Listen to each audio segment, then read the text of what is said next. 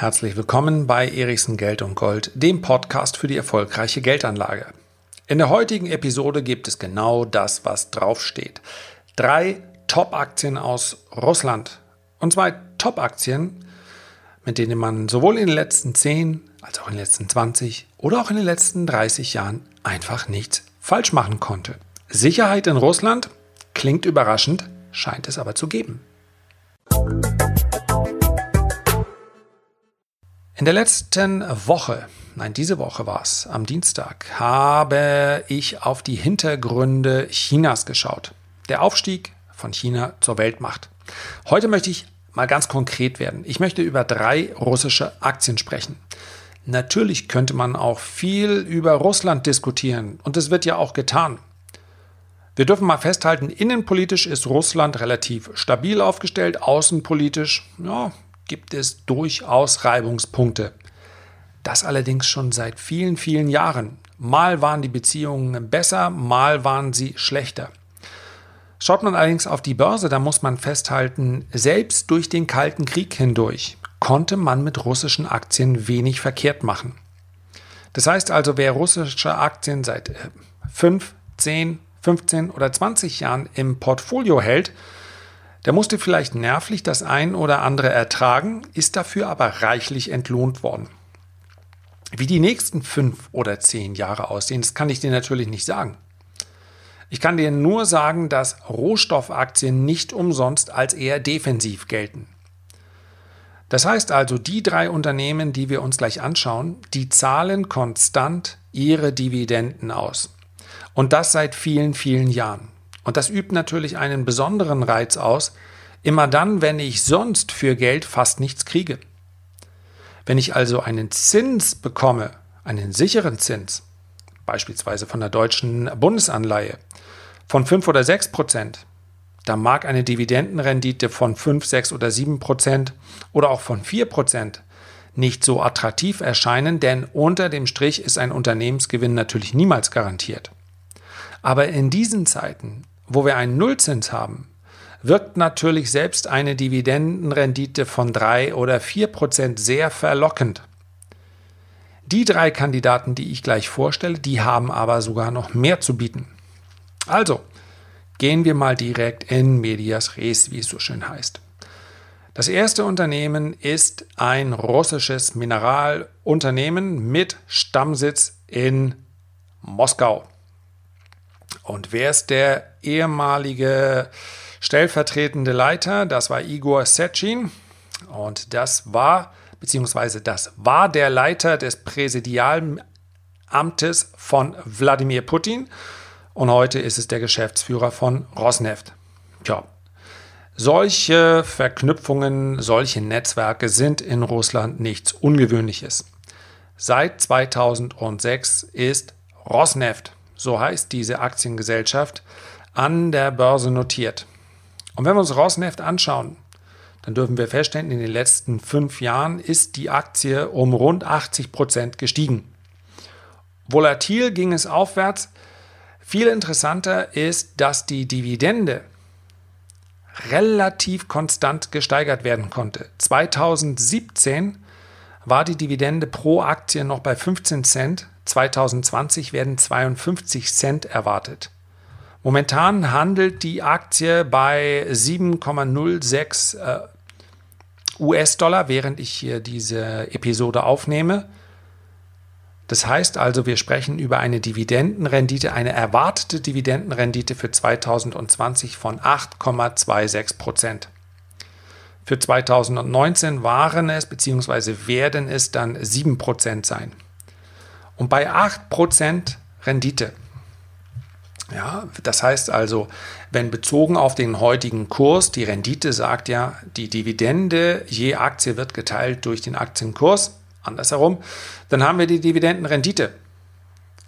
Wenn die Dividende also in den nächsten zehn Jahren konstant, in den nächsten zehn Jahren konstant bleibt auf dem heutigen Niveau, dann würde das bedeuten, dass ich 80 Prozent dessen, was ich heute für die Aktie bezahle, in Form von Dividenden wieder zurückbekommen habe.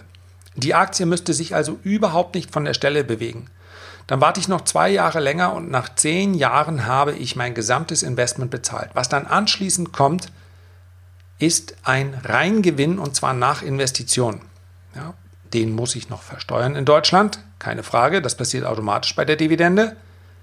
Aber das ist natürlich attraktiv. 8% Dividendenrendite, 50 Cent pro Aktie. Beim nächsten Kandidaten in äh, Deutschland auf dem Anlagemarkt vielleicht noch etwas bekannter und populärer, das ist die Gazprom. Die hat nämlich gerade ihre Handelspolitik ein klein wenig geändert, weil sie ihre Dividendenausschüttungen deutlich erhöhen möchte. Also der Anteil der Gewinne, der ausgeschüttet wird, der wird deutlich erhöht.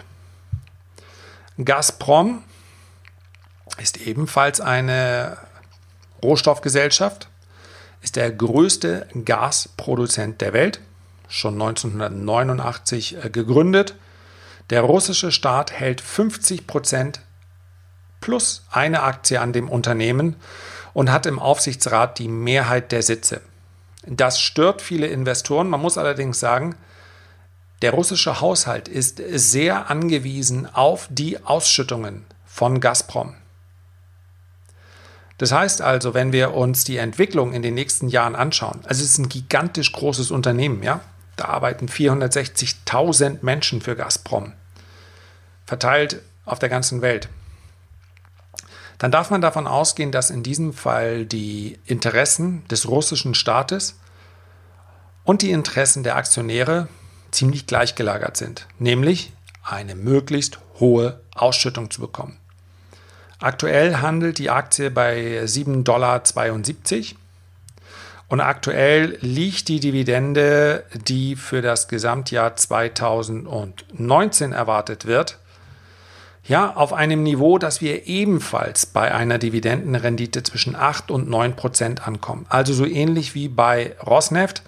Bei Gazprom kommt allerdings noch die, sagen wir mal, die positive Spekulation hinzu, dass in Zukunft die Ausschüttung sogar noch weiter erhöht werden soll. Bei Gazprom kommen allerdings auch die Risiken, dass der politische Einfluss momentan relativ hoch ist. Das heißt also, die Inbetriebnahme von Nord Stream 2, das ist die Ostsee-Pipeline, die sollte ja eigentlich bis Ende des Jahres äh, in Betrieb genommen werden und russisches Erdgas transportieren.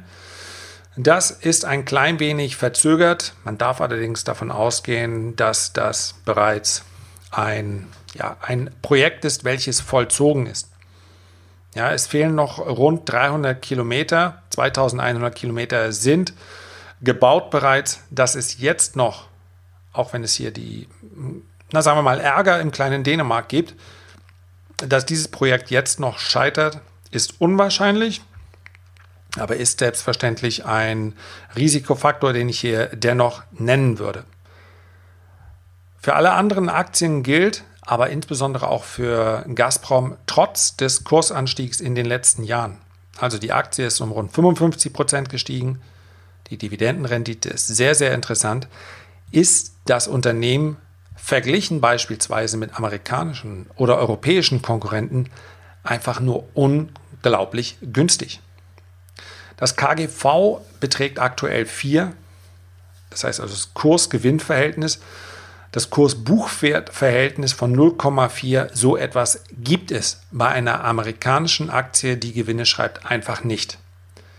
Das heißt also, das, was hier an Risiko vom Markt eingepreist wird, ist relativ viel.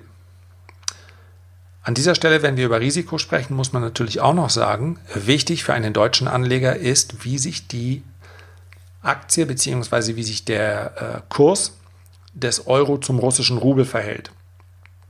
Ja, da sollte langfristig, wenn wir uns die Entwicklung der letzten zehn Jahre ansehen, kein allzu großes Damoklesschwert werden, aber es soll hier genannt werden. Also man kriegt Dividendenrenditen von 6, 7 oder 8 Prozent nicht völlig risikolos. Man darf feststellen, in der Vergangenheit hätte es sich in praktisch jedem längeren Zeitraum gelohnt, dieses Risiko einzugehen. Aber wie die Zukunft aussieht, das kann ich natürlich auch hier auf diesem Podcast nicht vorhersehen. Und das dritte Unternehmen, welches ich hier noch ganz konkret besprechen möchte, ist ebenfalls ein russischer Mineralölkonzern, nämlich Lukoil. Deutlich internationaler aufgestellt, wenn wir auf die, ähm, wenn wir auf die Ölfelder schauen, die von Lukoil betrieben werden.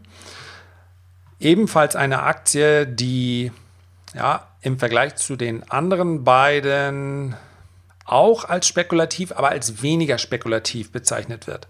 Deswegen ist diese Aktie auch besser gelaufen.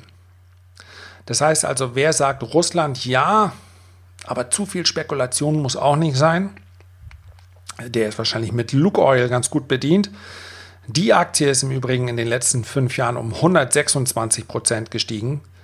Das ist also ein, ähm, ja, nicht nur unter Dividendenaspekten, sondern auch unter Kursaspekten ein sehr erfolgreiches Investment gewesen.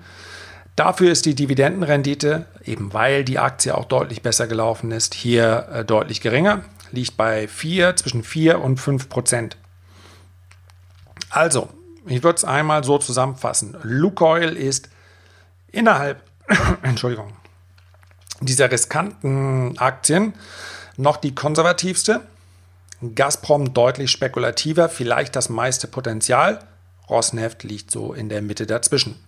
Wie immer gilt, Russland, Aktien, Börse, das ist natürlich ein Risiko. Und bevor du investierst, solltest du dich auf jeden Fall noch weiter informieren. Herzlichen Dank für deine Aufmerksamkeit. Ich freue mich, wenn du dir die Zeit nimmst, ein Feedback oder einen Kommentar zu hinterlassen. Und natürlich freue ich mich auch, wenn du beim nächsten Mal wieder reinhörst. Mach's gut, bis dann, herzliche Grüße, dein Lars.